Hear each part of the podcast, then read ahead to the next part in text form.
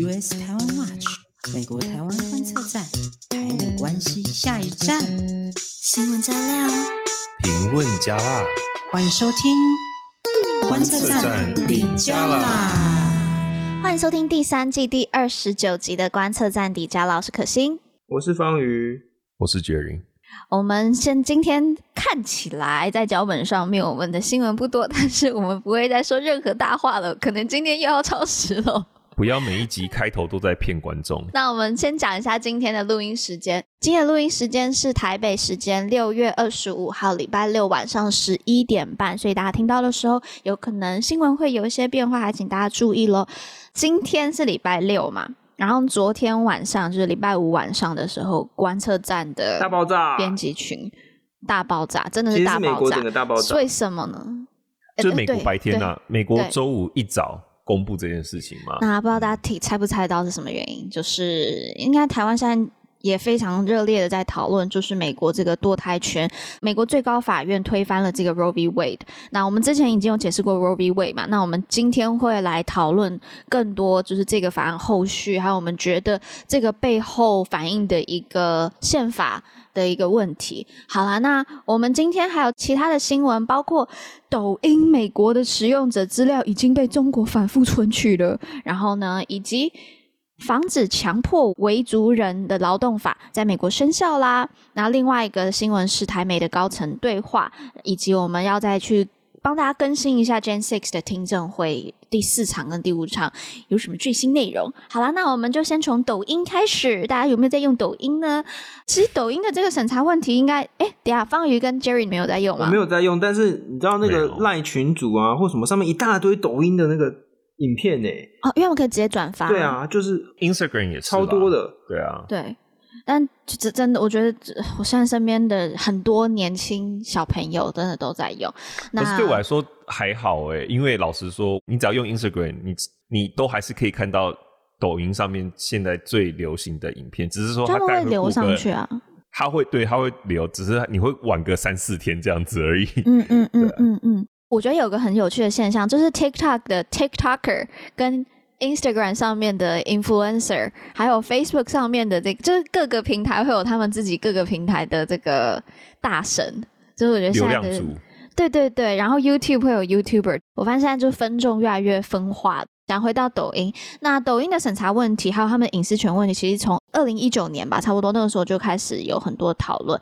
大家那时候还记不记得是二零一九年的时候有个蛮大的新闻，就一个十七岁的美国少女，她叫。Aziz 好好像是这样念吧，那他那时候就上传了一个假睫毛的影片，就叫人家美妆，但他其实在边做美妆，他就是在谈这个。新疆在教育营的这个问题，那他传了三支相关的影片，还有一支就是有一百五十万的观看次数，我真的觉得超猛。那没有想到他的账户之后就被 TikTok 停权一个月了。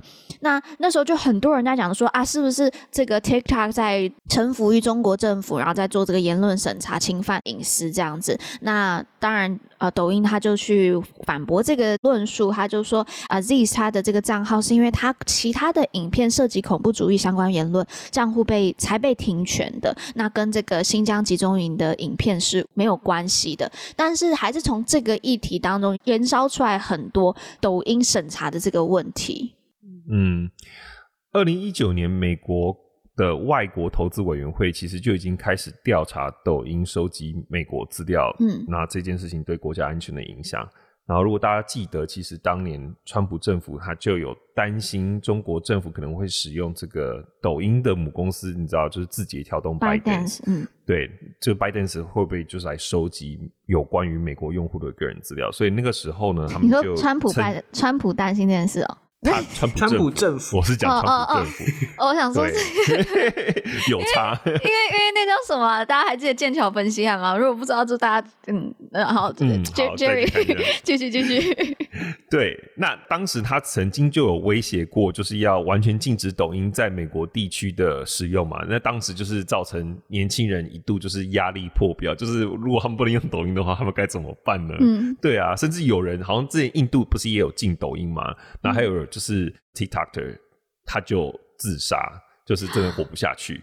对，Anyway，那那时候川普他其实有发个行政命令，然后里面就说抖音的就是资料收集有可能允许中国共产党存取美国的个人和专有资讯。嗯，对。但其实大家有没有发现一件事情很奇怪，就是我们刚才一下子说 TikTok，一下子说抖音，对不对？其实这两个应该是就我的认知应该是同一件事吧？可是你知道就是超奇怪，就是 TikTok 哦，就是美国的公司 TikTok 就说没有没有没有，我们是 TikTok。抖音是抖音，不是这两个是不一样的。呃，应该是说他们不太一样，因为他们是不同的 App，就是抖音只能在中国用，对，海外版的叫做 TikTok，嗯，然后他们的功能也会不太一样。通常比较新的功能会先在抖音上出，然后他们实验就是对自己中国人民进行实验之后，过一段时间他们就会在 TikTok 上面推出。对，但总之就是。这两个东西最后导向的就是资料到底会不会传到中国这件事情，是大家最担心的啦。嗯嗯 TikTok 他们就说啊，没有没有没有，我们绝对不会跟中国政府共享资料啊，什么什么啊，我们就把这个资料都是储存在美国，不是在中国啊，等等哦。哎，那其实大家知道之前像那个 Zoom 吗？哦，就是那个会议的这个、嗯、这个公司，他们也是他说我们的资料都在美国啊，只是不小心的某一次意外呢，不小心把资料都弄到中国去了这样子啊，那我们现在又弄回来这样，就反正就是常常会有这种事情发生。所以呢，这个跟中国有关的东西，我们都应该要先打上一些问号。那最近呢，出了就爆出了一件事情，就是抖音内部的这个会议的录音档，他们发现就是 ByteDance 的一个中国员工，他们一再存取有关于美国的抖音使用者的资料，所以他就可以去取用美国的抖音使用者资料。就等于是说，美国用户的资讯其实就是可以外流到就是中国那边去嘛？嗯、对。对这个刚刚可心讲的新闻，就是被一个美国媒体叫做 BuzzFeed News，它就是报道出来的。那 BuzzFeed 它其实有进一步去听那一段录音档，然后他们就发现一件事情，就是中国的工程师在二零二一年九月至二零二二年一月期间，可以存取美国地区用户的资料，但是美国工作人员却没有权限去监督这件事情。那这个录音档甚至又爆另外一个料，就是。抖音里面的这个信托和安全部门里面，有一位员工在会议上叫驻北京的工程师为总管理员，然后指出他有权存取一切资料。也就是说，这个录音档其实证实了中国工程师不只是有权存取美国用户资料，而且抖音公司也没有办法把美国跟北京母公司做出明确的业务区分。其实这边也可以再补充一下，因为我自己有。一些认识的人有在 TikTok 里面工作，就是美国这边，嗯，他们其实要常常跟北京总公司开会，就是他这个爆料出来我不意外，就是说北京有这个所谓的总管理员或是这种总工程师，因为他们很多时候的会议都是配合北京的时间，所以有些工程师就抱怨说，或是那个 PM 他们就说我们就是要晚上开会，而且也很吵。然后北京有时候就是他他其实分享了一些东西是跟这个跨国文化的关系，就是他们还是会觉得说中国人是比较，或是北京的 office 是权力比较大的，所以你们这边讲的这些东西我们就参考听听就好，但是你还是要听我的话。嗯，那当时他们的文化里面是这样子。对，这个其实。比较麻烦的事情就是为什么大家这么担心说他们跟中国的联系那么深？因为然后因为像这几年抖音是一直不断的强调说自己是一个美国公司，然后一直强调说自己跟中国母公司没有关联。但是其实你看各种爆料啊，更证明说他们就是在说谎。有时候其实跟中国的关联非常深。那为什么大家这么担心呢？是因为中国有一系列的法律规定说，私人公司必须要配合党的要求交出重要资料，这些。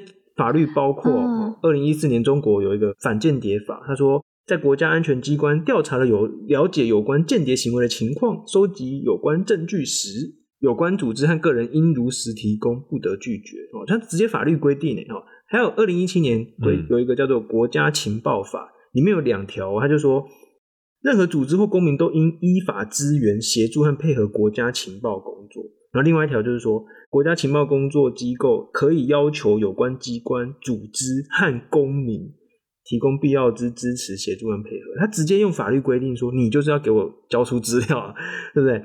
所以这意味就是说，无论私人公司是不是愿意，只要北京当局或者是母公司那边要求说要查阅资料的时候，那你这个海外的这个分公司、子公司都必须要提供诶现在其实任何一间跟中国做生意的公司都有面临这些条款的压力。那我们看到就是美国立法机关有很多相关的讨论嘛。那例如说现在有一个什么 Texas 专案哦，这个 Texas 专案就是说抖音公司跟这个 Texas 的这个 Oracle 资料管理中心，他们就说啊，那我们就把资料通通存在这里这样子。那可是就算真的通过这样一个方案好了，哪些资料储存在这边？那哪些资料可不可以被中国的这个工程师存取？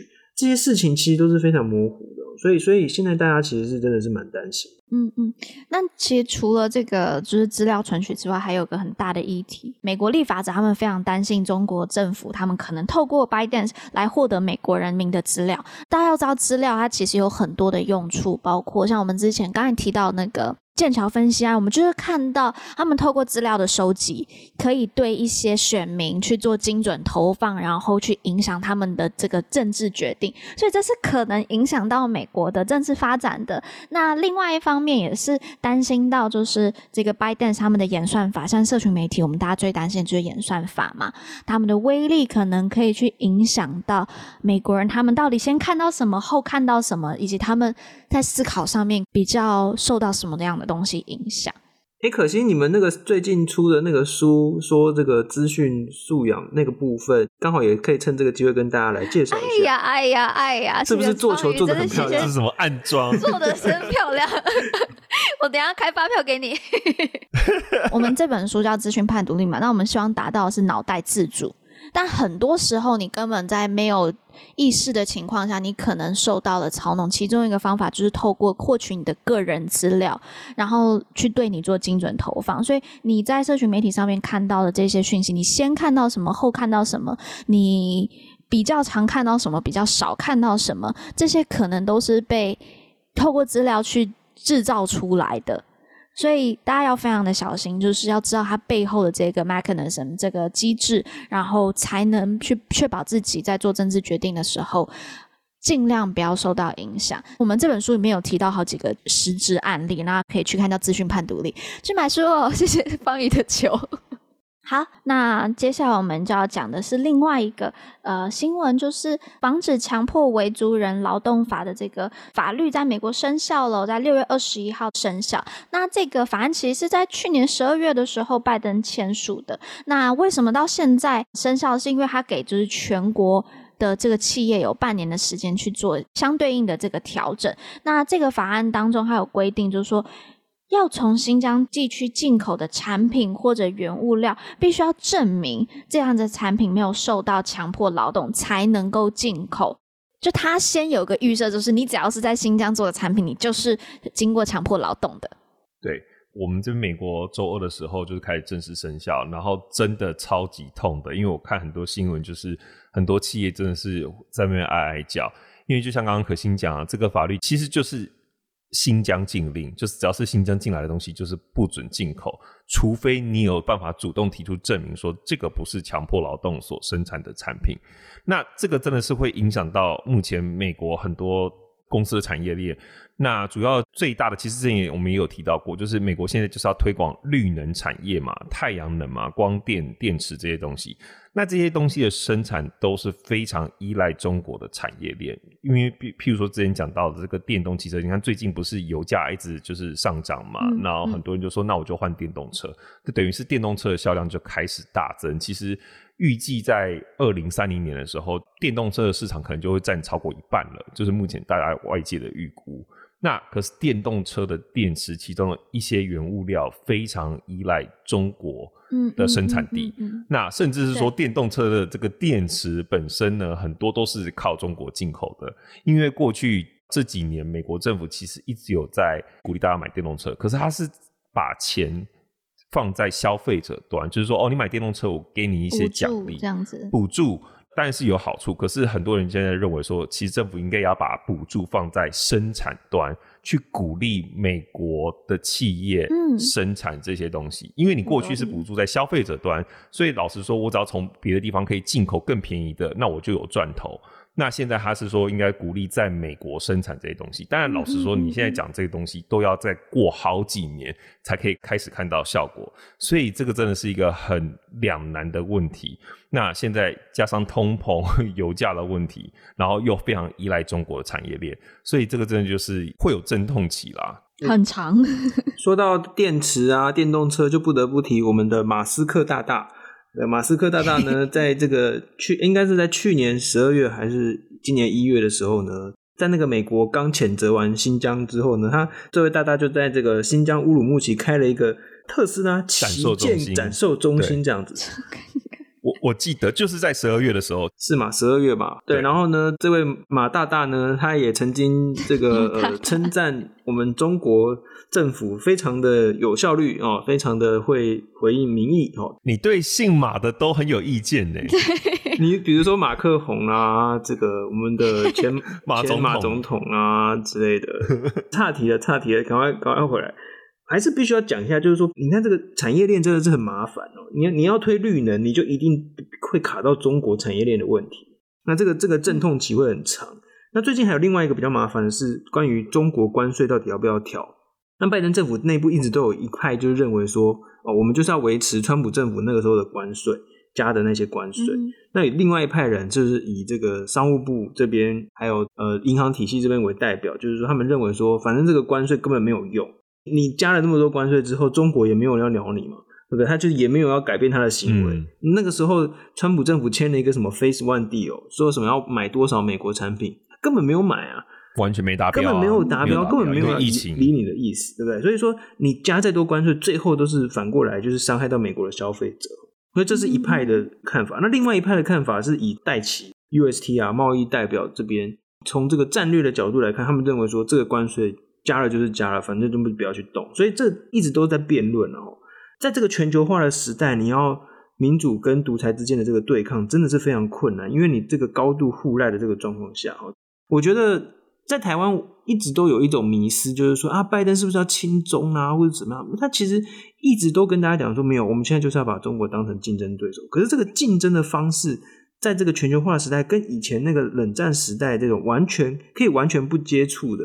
这种状态已经完全不一样了，我们真的是必须要好好再持续观察。这样，其实就连台湾也是啊。如果你去看台湾跟中国之间的贸易量的话，其实从呃陈水扁时代一直到现在，甚至是往上，哦、一直甚至是往上持续上升的。嗯因为真的就是全球化的这个时代，真的不能就像刚才方宇讲的。对，嗯、我的想法就是像刚刚方宇讲的，你说要抗中可以，可是问题是国内的经济压力这么大的情况之下，你如果真的要全面抗中的话，那你现在就可以看到后果就是，像拜登现在支持率就非常的低嘛，甚至比川普时期的同年还要更低。当然不是说全部都是这个因素，但这个的确是经济通膨是其中之一，而且直接绑到民生是民众最有感的东西啊。Exactly。那我们也可以想想看，如果台湾今天真的要像这样子抗中，如果我们跟中国经济也这样全面脱钩，我们自己吃得下来吗？就是这个其实是一个非常两难的问题，就是民生跟你的价值观理念之间要怎么去取得一个健康的平衡，或是策略性的平衡。应该就是说，现在已经跟冷战时期不一样，并不是说啊，以前就完全切八段，就完全不不接触、不往来这样子。现在很难切，完全很完全难切。那我们我们之前几周就一直在跟讲，美国大家就说，现在就是要形塑一个可以有比较有利于竞争的这个环境嘛。比如说，我们脱钩要怎么个脱，怎么个脱法，然后要怎么样把产业移回来之类的。哦这这些事情其实都是要更长久来看。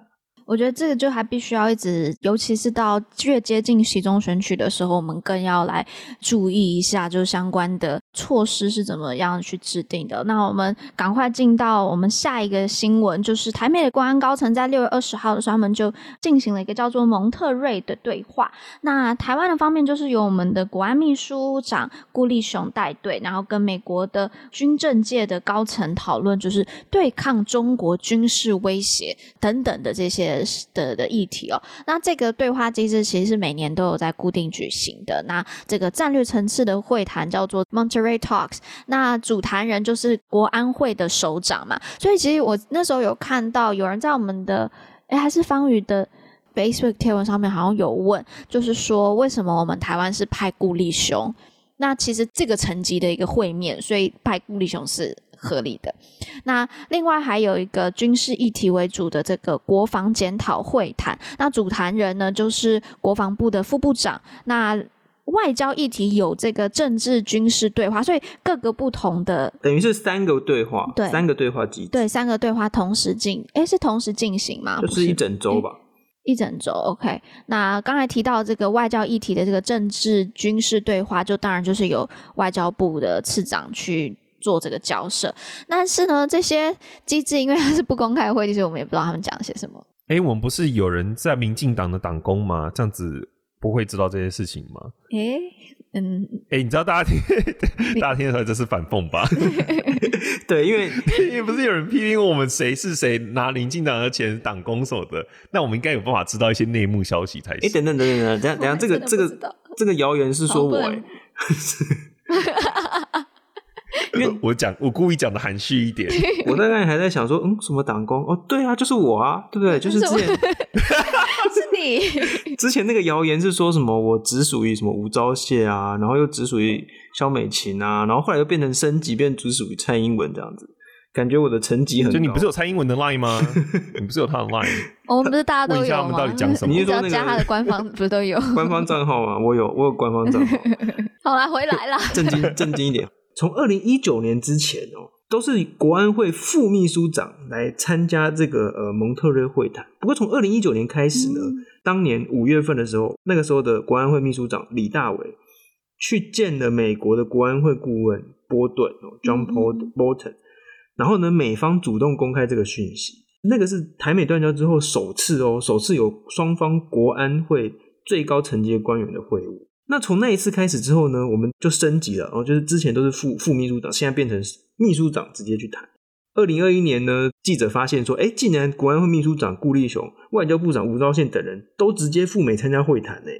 然后呢，这个都是会议之后才公开这样子。嗯，对，其实最近大家听我们 podcast 就知道，我们台美之间其实有非常多的合作正在进行，譬如说刚成立这个。听起来名声很酷的，就是台美二十一世纪贸易倡议，对 IPEF。然后呢，他就是将最近就是二十七日就要在华盛顿特区举行首次的实体会议哦。那大家听到这个 podcast 的时候，大概双方就已经开始在谈了。那我们也会持续关注，然后下周可能跟大家做个更新。那这项倡议的内容就是跟之前提出的这个印太经济架构，也就是我们没有办法进度的那个啦，就是 IPEF 是几乎是一模一样。所以它其实有点像是个双轨进行的概念，因为我们之前也跟大家解释为什么台湾没办法加入 IPEF，那所以呢就成立另外一个就是很像是平行时空的一个另外一个倡议，就是台美二十一世纪贸易倡议，然后来跟台湾直接做双边的对谈。但是目前外界反而是觉得说，哎，这样子的进展速度可能甚至会比加入 IPEF 这种多边机制还要来得快。嗯，那许多分析也指出说，台美双方先谈实质内容。后续这些内容甚至可以拿来给其他国家做参考。嗯，对。那这次除了这个二十七号即将进行的台美二十一世纪倡议的实体对谈，这次的这个蒙特瑞会谈，还有这个所谓的国防检讨会谈，这些又更重要了。尤其是在这个俄乌战争之后，最近有一个非常热门的议题，就是我们上周提到了台美双方对于所谓的不对称作战这个概念的这个定义啊，还有这个政策啊，本身有非常多的讨论哦。那就是说，我们台美双方对于到底应该要优先采购哪些武器系统，嗯，这个有非常重大的辩论。那而且呢，外界看起来就是说，哎，好像台美双方没有谈拢。那这一次的这个对谈呢，就等于就是直接双方国安最高层的人直接去谈。那我们相信说，在这次会谈完呢，应该会有进一步的这个确认，然后那。上周就有提到嘛，我们快速的复习一下，因为近期新闻实在是太多了，就是说什么美国取消很多什么台湾的军售案呐，其实没有哦，其实没有，其实本来这些案子都还在谈判，然后呢是有一些所谓已经批准的案子出现生产延迟的状况，那美方公开表示说，哎，对，的确是这样，因为这个 COVID-19 带来的这个产业大塞车，还有这个俄乌战争使得这个生产线受到很多的影响，还是要再稍微说一下不对称作战哦，我们现在看乌克兰战争。其实他军事实力比起俄国是的确是蛮弱，俄国的军队真的很庞大，然后武器系统也非常多。那在一开始的时候，大家看到乌克兰说：“哎，你看你不对称作战的方式，就是用一些什么刺针飞弹啊这些防守型的武器，好像看起来有守住。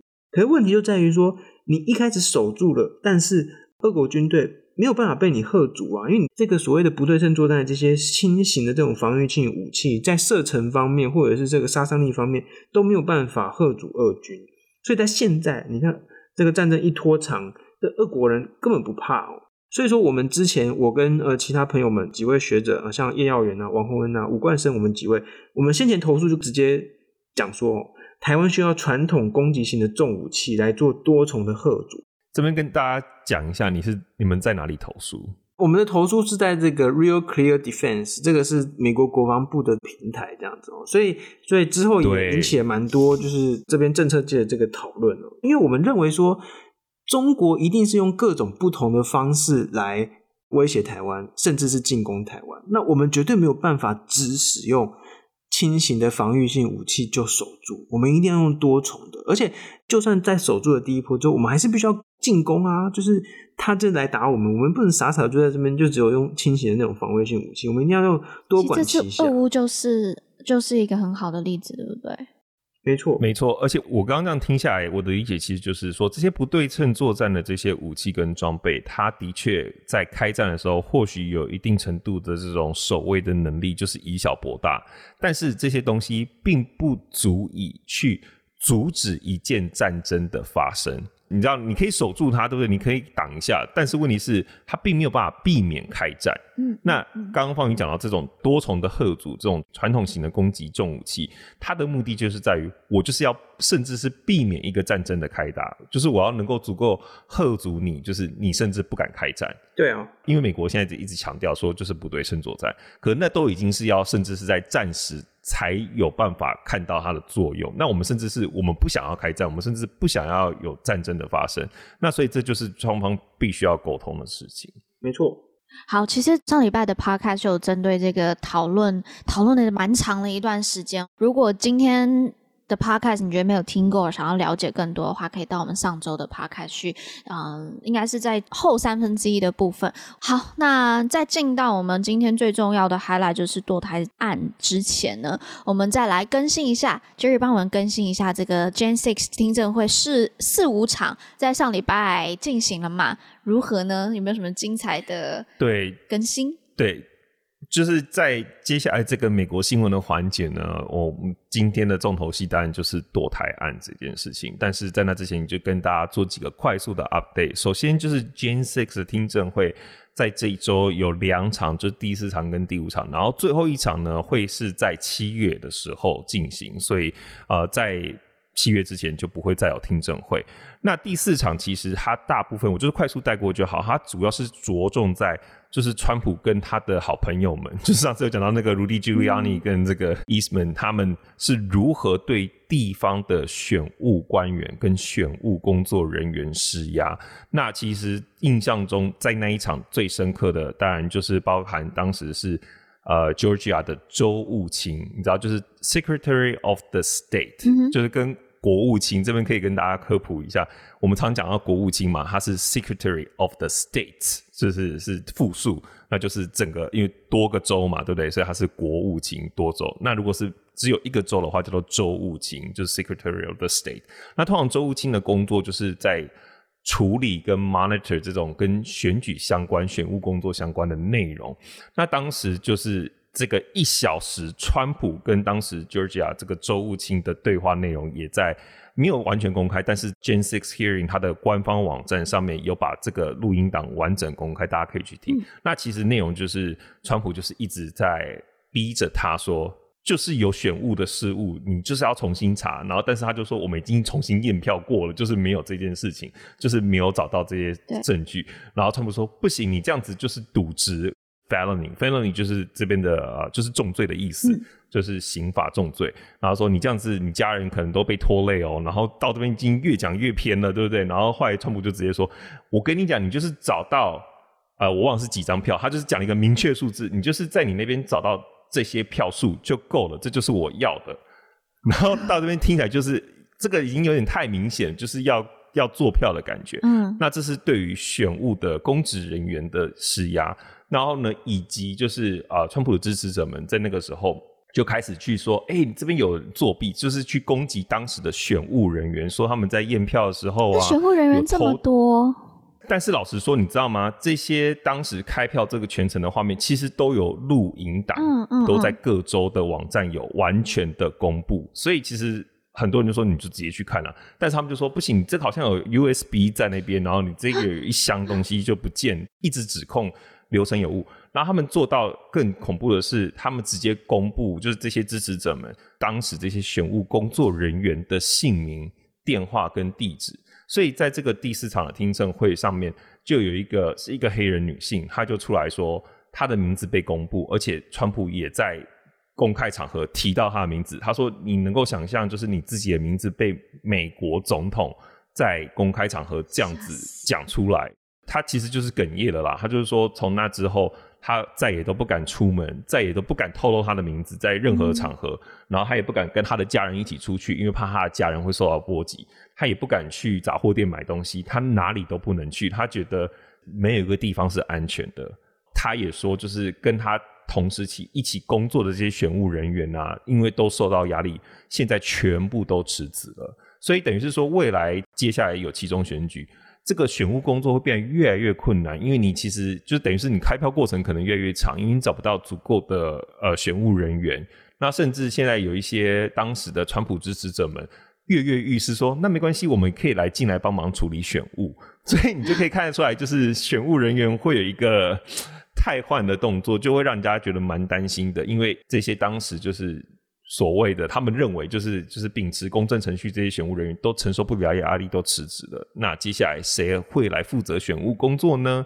就是一个问号。这边可心好像还有另外一个故事可以跟大家分享。对，我，我四五场其实我都没有专心看，就只有看片段了。但在第四场的时候，我有看到，嗯、呃，一个是关于亚利桑那州众议会议长的受到施压的事件发生。那大家知道，就是美国的州也跟美国的联邦政府一样，他们有个参众议议会嘛。这个人他叫做鲍尔斯 （Bowers），那他是 Arizona 的这个众议会的议长。那他在第四场的听证会之前呢，川普他就发表了一个声明，他就说十一月的通话里面，鲍尔斯告诉我这个选举是有舞弊，他说是我拿下 Arizona 的，但是我们知道 Arizona 是呃拜登赢了嘛。没有想到，就是听证会的时候，Bowers 就直接在这个会场上面就说：“我确实有跟总统川普就是有谈过话，但是内容绝对不是这样，就超超直接。”然后他都说。啊、呃，要是有任何人在任何时间、任何地方说我曾经说过选举舞弊这件事情的话，都不是真话。然后鲍尔之后还加码，就是说，呃，川普团队确实有施压他们，然后要求议会，就是 Arizona 的议会，要去针对选举舞弊诈欺去举行听证会。那那个时候，针对这个听证会，就 Giuliani，呃，川普的律师还有说，我们有很多理论，但是我们还没有证据。第五场其实我觉得很快速带过。其实第五场它就是 focus 在他们这群人是如何对于司法部门施压。那其实，在之前听证会上，大家都听到这个 Bill Barr 就是之前的这个司法部长。就是出来说，他对于这些东西，他不是讲了一连串脏话嘛，就是说这个东西都是鬼扯淡什么什么的。然后后来他辞职之后，也有一些继任的人，然后但这些人他们也都不认为这个东西是能够做的事情，就连他自己的司法部门的人都不认为就是这件事情是合法的。那大概就是这样子。其实我想补充的是，我自己在美国这样看，我真的觉得很很挣扎一点是说，你会看到这些认为。哦，选举舞弊也好，或者是二零二零就是 election is stolen 这些人，他们在对外跟群众讲的时候，都讲的言之凿凿，对不对？嗯、甚至是在他们的有些人可能要选公职，他们的竞选广告里面是讲的言之凿凿。可是问题是，为什么这件事情最后都被 shut down？是因为他后来进入司法程序之后，你进了法院之后，你知道你在法院上面是不能说谎的，嗯、你要 take off，而且要压着那个圣经。对，而且你就是你说的谎话，如果你没有证据，你就没有办法成立。所以你会发现，当时很多的选举舞弊案，最后甚至是不被受理的的原因，就是因为你根本提不出证据来。你有很多的理论，非常有创意，这样很好，可是你没有证据，然后甚至是你不能说谎。所以你就会发现，这些人他只敢对群众这样讲，可是他不敢直接 file 一个 case 到法院上面去，因为他知道这个东西赢不了。然后你知道，在美国，你就是买东西卖东西，你是不是不能有不实广告，对不对？嗯。可是，在美国，你的政治选举广告，你可以说谎，就是说，如果你不说实话，是没有后果的。这个就是一个呃，也是很 shocking 的事情。然后在讲到堕胎之前呢，快速补充另外一个，在美国这一周呃，也是不断的出现的一个新的 update。我们之前不是讲过 Uvalde 这个枪击案嘛？就是小学的枪击案，死了十九个学生跟两名老师。对，就在德州靠近呃 San Antonio 的一个小镇，在美墨边境的一个小镇。这个是近年来又一次很重大的伤亡，十九个死掉都是小学生，就是真的非常年轻。然后有一个女生，甚至是应该是女生吧，她甚至是隔天就是她的生日，就是她十岁的生日。这件事情，你想想已经。已经一个月了，嗯，就是刚好就是我们在录 Podcast 这个时间，她就是刚好是满满周月这样子一个月。然后呢，最新的新闻就是德州的这个 Department of Public Safety，那他最近做了一个调查，发现当时这个 Uvalde 的警察是多么的失职，甚至是阻挡他们自己不作为就算了，他们延迟了约一个小时才进去救到人，那就是完全错过这整个黄金时间。然后他们甚至还阻挡。外面心急如焚的家长自己进去救他们的孩子，还把那些家长给上铐。然后最新的这个调查结果发现，因为他们的理由就是说，哦，他们怎么拖那么久？因为门上锁，他们要一直找锁。那我就觉得，哎，你有完整的武器跟步枪，你就直接轰掉门就好了。你去找什么锁？然后后来发现更扯，这个门根本从头到尾都没上锁。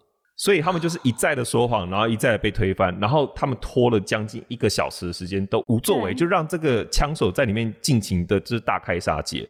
就我已经不知道这件事情到底可以再有怎么样的下限了，因为之前就是他们有交流的这个呃录音档，那 Uvalde 的警方一直不肯交出那个对话记录，就是一直在隐瞒，所以大家都觉得说，果然你看。就是又爆出这样子的料，都就是不敢想象，如果他们真的交出录录音档的话，会听到什么样的内容。枪击案之后，也有一些很多的，呃，在最高法院的一些裁决，然后美国国会他们又通过了一个法案，让枪支更难的去提供给这些可能过去有前科或者比较危险的一些人物。我们今天美国新闻的主题还是要围绕在最新的这个美国司最高法院。推翻 Roe v. Wade 的这件事情，好了，那先来做一个 recap 好了，就是美国最高法院他们在美东时间是六月二十四号的早上，那针对就是 Mississippi 他们反堕胎法案，这个叫 Dobbs vs Jackson 的这个案子做出一个裁判，那大法官们他们最后允许这个反堕胎法生效，然后并宣告堕胎权的宪法保护是失效了，那。尤其是其中著名的这个 Roe v. Wade，我们之前提过，然后以及这个美国俗称叫 Casey，就是计划生育联盟诉凯西案，然后正式被推翻。那接下来各州可以去订定一些去法律去限制堕胎权，那他们这样子的行为也不会有违宪的疑虑了。对，其实这个结果并不令人意外。我们之前 Podcast 已经讲过了，对不对？对。那这个结果也是。美国媒体 Political，它其实在五月初五月二号的晚上就已经独家先披露了。那当时当然是引起哗然，尤其是最高法院其实是震怒，就觉得说这个还没有正式公开的判决的意见 opinion，怎么可以被人家偷偷就是这样泄露出去？就是这个最高法院内部有内鬼啊，security。就需要加强，那他们是对这件事情震怒，可是美国社会却是对这个意见本身是震怒，就觉得说，诶，这个东西已经将近半世纪之久的这个判例，居然要被推翻了。因为其实当时大家还记得，川普任内就是 appoint 就是三个保守派的大法官，那当时大家的一个担忧就是说，完了这个接下来 Roe v. w a 可能有危险，所以其实在这些法官的听证会上面，就是他的这个任命听证会上面，参议员们都一直在就是围。绕 Roe v. w a 这个议题，因为大家就觉得可能会有危险，就去纷纷的去问这些大法官。当时大家就很很关注这样子。那没想到这件事情还是发生了。那目前最高法院的大法官是九位嘛？那保守派是六位，其中三位是川普时期任命，然后自由派剩下三位。那投票的结果正是六比三。那很多呃台湾的媒体是说，报是说这个比数是五比四，其实并不正确。应该是这样讲，要看你怎么去讲这件事。因为这件事情，其实我来我来跟大家讲一下好了。刚刚可心说，他最早是 Mississippi 这个案子上到最高法院，对不对？但是对我而言，这就是故意啦。什么意思呢？就是最高法院的一些大法官就觉得说，那我们就顺便来讨论 Roe v. Wade 吧。所以最后导致 Roe v. Wade 也被推翻掉了。嗯、那你现在听到其实是两个案子，就是原案是 Mississippi 的这个案子，然后在最后牵动到 Roe v. Wade。在 Mississippi 这个案子里面呢，其实比数是六比三，嗯，就是六位是赞成的，然后三位是反对。但是后来。内部意见就是说，哎、欸，那我们来讨论 Roe v. Wade，我们是不是要去推翻它？到了 Roe v. Wade 这边的话，它其实是五比四，就是这个 Chief Justice，就是首席大法官 Roberts，他是反对推翻 Roe v. Wade 的，嗯、所以他是四票里面的其中一票，嗯嗯、所以这一个部分是五比四。但是 Roberts 他其实是赞成 Mississippi 的案子，嗯、所以 Mississippi 那个案子原案是六比三。好，那接下来我们就想要来进行一些讨论，OK，就是刚刚 recap 已经结束了。第一个我们想讨论就是到底州权这个概念是什么？因为台湾并没有州的概念，对不对？台湾就是整个就是一个岛这样子，就是一个国家。那但是美国是联邦嘛，有不同的州。那这个州的权利，就知道联邦的权利跟州之间到底要如何权宜呢？这个就是一个讨论的争点。那哎，不是哎，等一下，等一下，我要我要反对你的这个说法，因为这个判决。在讨论的当中，跟州权其实一点关系都没有，却是被很多人拿来，就是判决之后，很多人就说啊，你看这个是周全的胜利，各州可以自己来做决定。对，这算是一个网络上的误解，所以我来把我刚刚要讲的讲完一下，为什么会有人扯到周全这件事情，是因为原本是透过最高法院大法官视线来保障这个堕胎权嘛，但是如果大家去看这次的判决。基本上，这个多数意见，也就是推翻 Roe v. Wade 的这个意见是说，诶，其实当时的这个宪法并没有提到说要保障或是不保障，就是说当时宪法根本没有提到堕胎权这件事情，所以他认为最高法院不应该在这件事情上面掺一脚，让州自己去决定。对，我们不管这件事情，我们对这件事情没有意见，那也就是说，我们没有要。不保障他，但是我们也没有要保障他。那所以最后堕胎这件事情到底能不能做，就让各州自己去立法决定，就是不关最高法院的事情。所以这为什么会带到说有些人会说，哦，那是这个跟州权的胜利有关？那那个方宇，你来讲一下你的想法。我认为这跟州权完全没有任何的关联，因为在所有每一个层级哦，就是不管是在地方法院、州的法院，然后再一路这样打上来，这个官司打上来。的过程当中的争议的点啊，完全跟周权没有关系，都是在谈第一个是谈隐私权，然后第二个是在谈女性的身体自主权。Roe v. Wade 里面的争点是什么？是在讲说法官那时候把怀孕期间分成三个嘛，哦，就是在前几周的时候怎么样？在权衡的是什么？在权衡的是女性的自主权跟、嗯、呃女性的这个呃堕胎的风险跟胚胎到底什么时候发展成一个人？好那在前几周的时候，是女性的自主权大过于她要承担的风险跟这个胚胎，然后在后几周的时候，是慢慢的这个权重是到胚胎本身跟这个嗯避免女性承担太多风险这个上面，这些事情完全跟周全没有任何的关联，所以这次的判决完全不是什么周全的胜利，或者什么呃周可以自己可以做决定。那这次判决是什么什么的胜利呢？叫做原教旨主义的这个胜利。那这个原教旨主义的意思就是说，这些保守派的大法官认为说，宪法上面没有规定要保障的东西，我们就不要去保障，就跟这个大法官无关。我们不应该要去多管闲事的那种感觉吧？好像感觉上就是说，只有那些对明白写在宪法上应该要保障的东西，我们才要去用联邦层级、用大法官的这个层级来做全美国的这个保障。如果没有写，那 OK，那就是各州做决定啊。这个叫做原教旨主义。嗯，我这边想要做一个小小的辩论，也不是辩论啦，就是我我同意方宇讲的，这个案子在上诉过程中根本没有讨论到周全这件事情。那我认为确实是如此，但是现在我们看到结果，他用周全去做一个包装，他们现在做的这个包装，我并不会说他是错的，因为确实我们现在看到他说。现在就是让周自行去做的这个法立法嘛，那确实也是如此。如果你要说这个是周全，也确实是周的权更大啊。我觉得说这是周全的胜利，我不会说它是错的，但我觉得它是在转移焦点。没错。那另外一个我想要补充的是，听起来真的是我我觉得很讽刺，尤其是一些保守派的人士说包装一点都没有不为过。为什么？他们是怎么讲述这件事情呢？他们是说这一次大法官的判决就是推翻 Roe v. Wade，终于把这个堕胎权交还给人民以及他们的民选官员。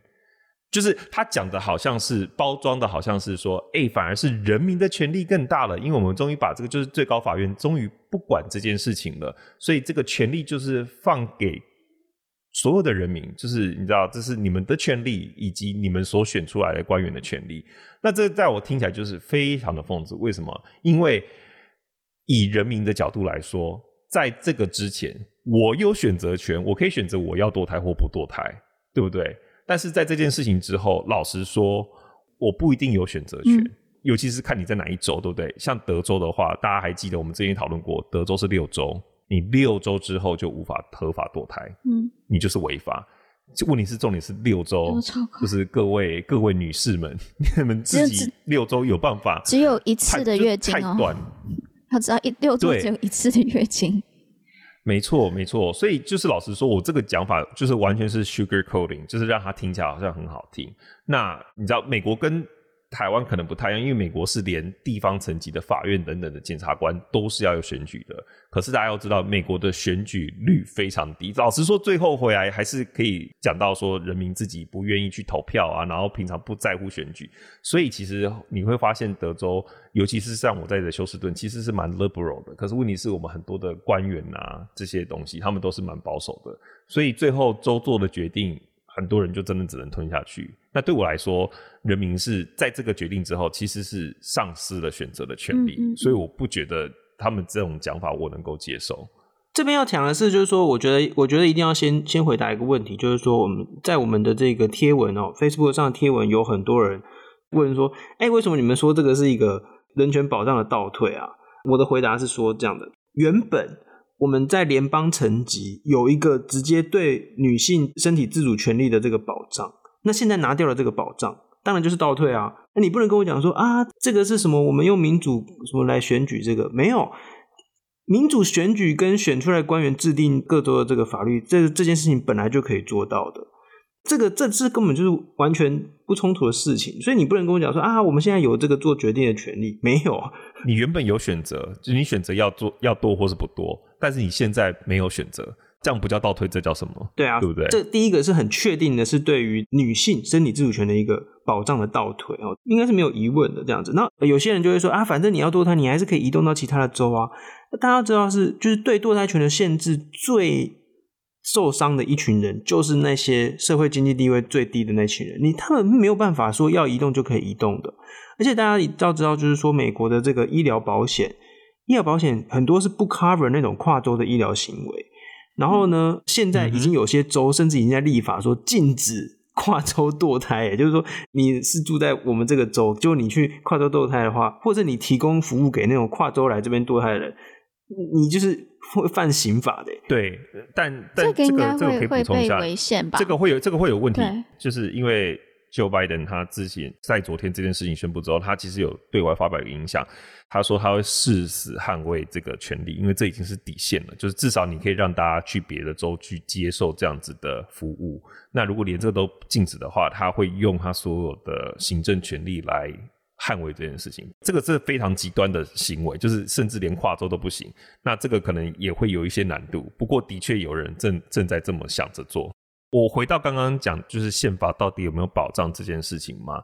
那就可以来讨论一件事情，就是的确像刚刚这个原教旨主义，因为 abortion 它并没有在宪法里面被提到，对不对？嗯、所以就是宪法不保障这件事情。那其实也是这次主要的这个主要判决多数意见里面提到的嘛，就是大法官不应该插手这件事情，因为宪法并没有规定。那可是我觉得可以带到一个讨论，就是说。那我们到底要怎么去看待宪法？就是我们之前其实也有提过，到底这个宪法应该是活的呢，还是说它就是要完全的逐字逐句？因为大家想想看，这个宪法是三百年前写的，嗯、如果你用这种角度去看的话，当你美国宪法没有提到 women 妇女对 women 这件事情，也没有提到就是什么 privacy 这件事情，等于是说，那只要宪法都没有提到，那它都不被列为基本。的权利吗？都不被列为就是美国公民的基本权利吗？那三百年前甚至都还可以允许蓄奴，很多东西其实到现在已经是不适用了，对不对？那我们到底要怎么去看待宪法？而宪法不是应该要保障人民吗？我这边有两几点要跟大家分享。第一个是有个东西叫 Living Constitution，就是活。刚才 Jerry 讲的活的宪法，Living Constitution 这个是原教旨主义的这个相反。Living Constitution，它基本上是在一九五零年代一直到两千年这在这段期间啊、主导的整个最高法院的一个概念。那他们的概念就是我们的 Constitution，就像刚才 Jerry 讲，这三百年前写的东西，所以我们的宪法应该要随着啊、我们时代的进步，还有整个美国环境的呃变迁而有所去做改变。例如说，以前我们的 Bill of Rights 就是权利的这个条文所列出的保障，包括 Freedom of Religion 就是呃宗教的权利，然后 Free Speech 就是我们的言论自由，然后还有 Bear Arms 就是我们可以用武器。那这个是在 Bill of Rights 里面有写到的，但他们嗯、从 Living Constitution 的角度，他就会觉得，那现在我们的时代进步了，像 Abortion。Gay right 这些东西也都应该是要被这个宪法里面所保障的，所以要宪法要不断的与时俱进。但是呢，originalism 这个原教旨主义，他就会认为，那我就要完完全全的符合原本的教义。那接下来我想要从基督信仰这个角度来讨论一下这个 originalism 跟 living constitution，还有这整个堕胎的议题。啊、我觉得说我要深吸一口气，因为我觉得讲这件事情其实要很小心，然后呃也不要过多的指责。那先讲，我觉得基督教跟保守派，它绝对不是画上等号的，这两个族群都是非常复杂、非常多元、非常的多样的。虽然大家知道基督徒跟保守派好像有比较多的重叠性，但是还是不要任意的画上等号。那很多保守派是支持 originalism 嘛？从基督教的这个角度来讲，我觉得非常的矛盾。原因是在圣经里面，耶稣他。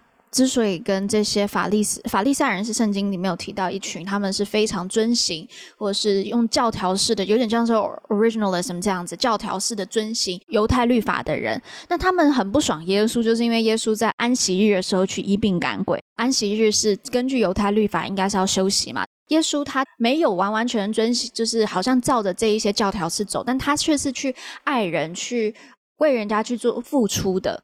我我个人会觉得，耶稣最后根据圣经，耶稣最后是成全了律法嘛，所以代表就是 我们并不是要完完全全遵行律法这件事情，就是不需要完完全的 originalism 嘛。那再来一点，嗯，其实我要坦白讲 讲一件事情，我以前是支持反堕胎的。哦，很有趣的事情是，我是因为基督教的教导所以反堕胎，但同时也是因为在教会的经验让我开始支持堕胎。那为什么呢？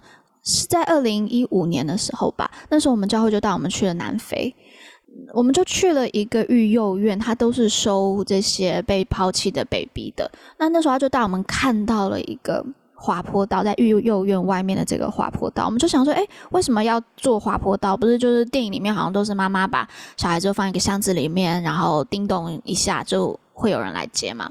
他说，他有一天他们就看到早上起来看到这个，有可能没有听到铃声或怎么样的。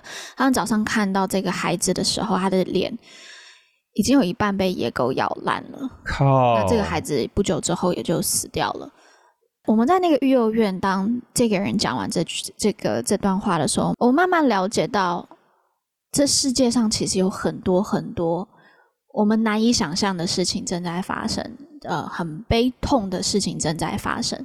那我们也了解到，法律通常不是一个更好的一个道德标准的追求，而是要去解决社会问题。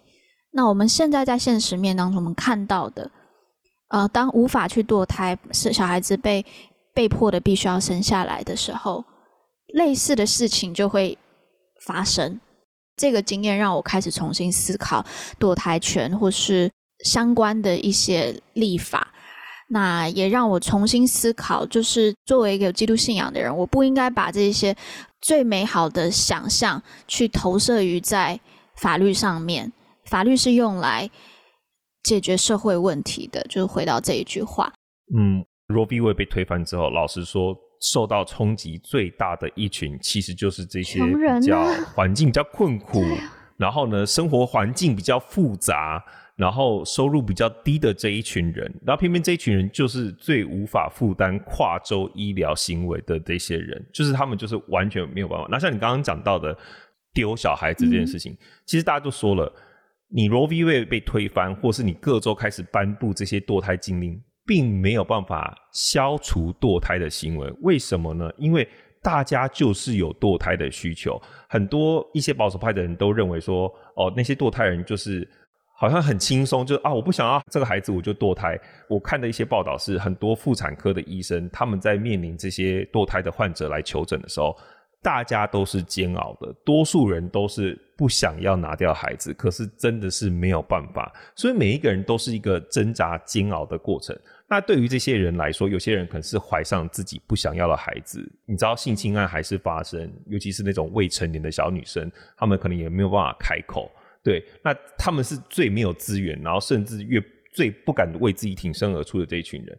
你没有办法想象，如果你今天是个女性，你没有办法想象去怀了一个。你不愿意的，就甚至是你讨厌的男人的孩子，你有办法把他生出来吗？很多人是无法接受的。所以对于这些人来说，堕胎的需求就是存在。但是你今天让堕胎变得不合法，只会让堕胎的行为变得更加危险，危险，嗯，以及堕胎的成本越来越高。对，其中一个例子是什么？为什么叫堕胎的风险越来越高？很多保守州已经开始有很严格的堕胎禁令，在今天这个判决之前，造成的效果就是。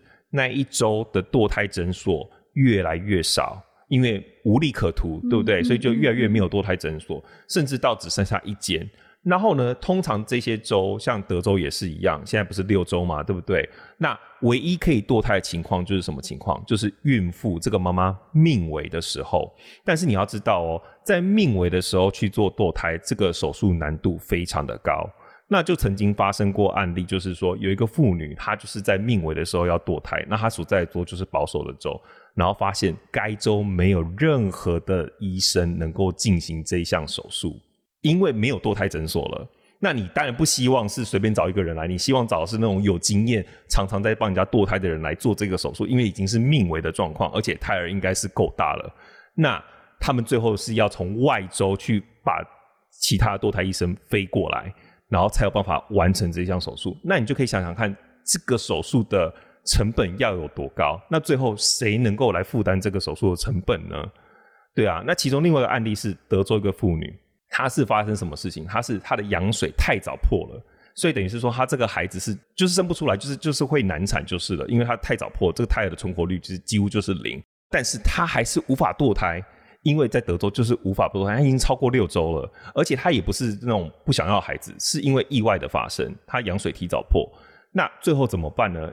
他就是反复跟医院沟通，然后甚至医生在跟他沟通的时候，他们都不敢讲堕胎这些这个字，嗯嗯嗯，他们都用手机去打字，然后把手机荧幕给他看，就这是一个什么禁忌的感觉的意思。因为医生怕被告，大家都非常的小心。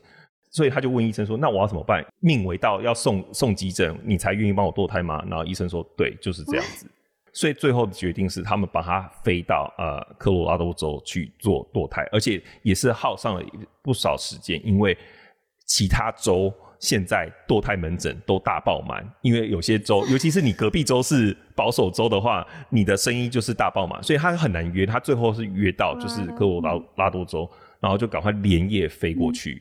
这其实真的是现实生活中会发生的状况，然后这就是会直接受到的影响，所以我觉得这真的是很蛮难过的一件事情。为什么大家刚刚方宇讲到，或是可心讲到，对妇女的权利，甚至她的身体健康是一个保障的大倒退的原因，就是这样。这次的 podcast 会附上一个照片，这张照片就是在讲 Roe v. w a 被推翻之后，能不能堕胎，在各州目前的状况是怎么样。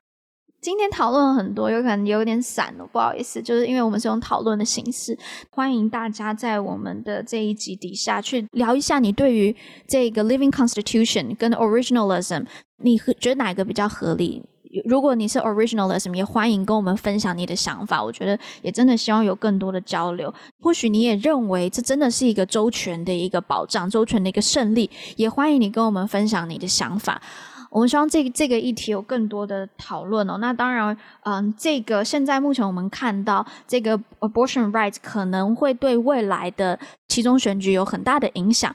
不过，我自己还是会打个问号啦。坦白说，因为你还记得五月的时候，五月初的时候，先那个有 leak 出来嘛，abortion 开始讨论。但是其实上个礼拜的时候，我觉得这个讨论变少很多，是一直到现在确定被推翻之后又再起来。所以说真的，我也觉得大家有可能记忆不会持续到这么久啦。所以我觉得还要再持续观察，但是至少可以看，可以知道会被讨论，一定会被拿来讨论，因为拜登已经在他的那个演讲里面讲了嘛。他要要求大家选出一个可以保护大家权利的人嘛？哎、我来做一个结论好了，我来做个结论，就是说在台湾的很多人，我们看了，呃，就是大致扫过了一次网网络上的这个反应哦，大部分人都觉得说啊，这关我什么事哦？可是大家想想看哦，就是原本有对人权的保障，现在没有，就是现在不是用联邦层级来做保障，然后大家两手一摊说啊，反正各州自己做决定啊。大家想想看，为什么你如果把这个堕胎权代换成同婚，你把同婚再代换成种族隔离，你把种族隔离再代换成其他很多没有直接写在宪法上面的东西，其实都说得通。所以这些为什么我们会花了这么多时间来做解释，就是因为如果我们看着这些人权的保障一一的被拿掉，然后我们还可以双手一摊，就反正那个只是美国自己内部的一些争辩，那就代表其实大家。没有这么在意这个人权的保障，而且其实这个人权保障，美国洞见观瞻，就是全世界很多国家会会去看这个 Roe v. Wade，这个是影响了全世界各国的这一个关于堕胎权保障的这个立法。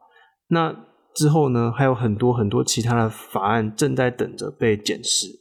所以呢，我觉得这些呃，虽然说很抽象，虽然说它可能距离这个民生议题很远，但是我们觉得这个这种人权保障的这个价值哦，是需要。多跟大家一起做讨论的。嗯嗯嗯嗯，好啦，那谢谢方宇帮我们做一个我觉得很有启发的结尾。那我们就在下一集就再跟大家碰面啦，拜拜，拜拜，拜拜。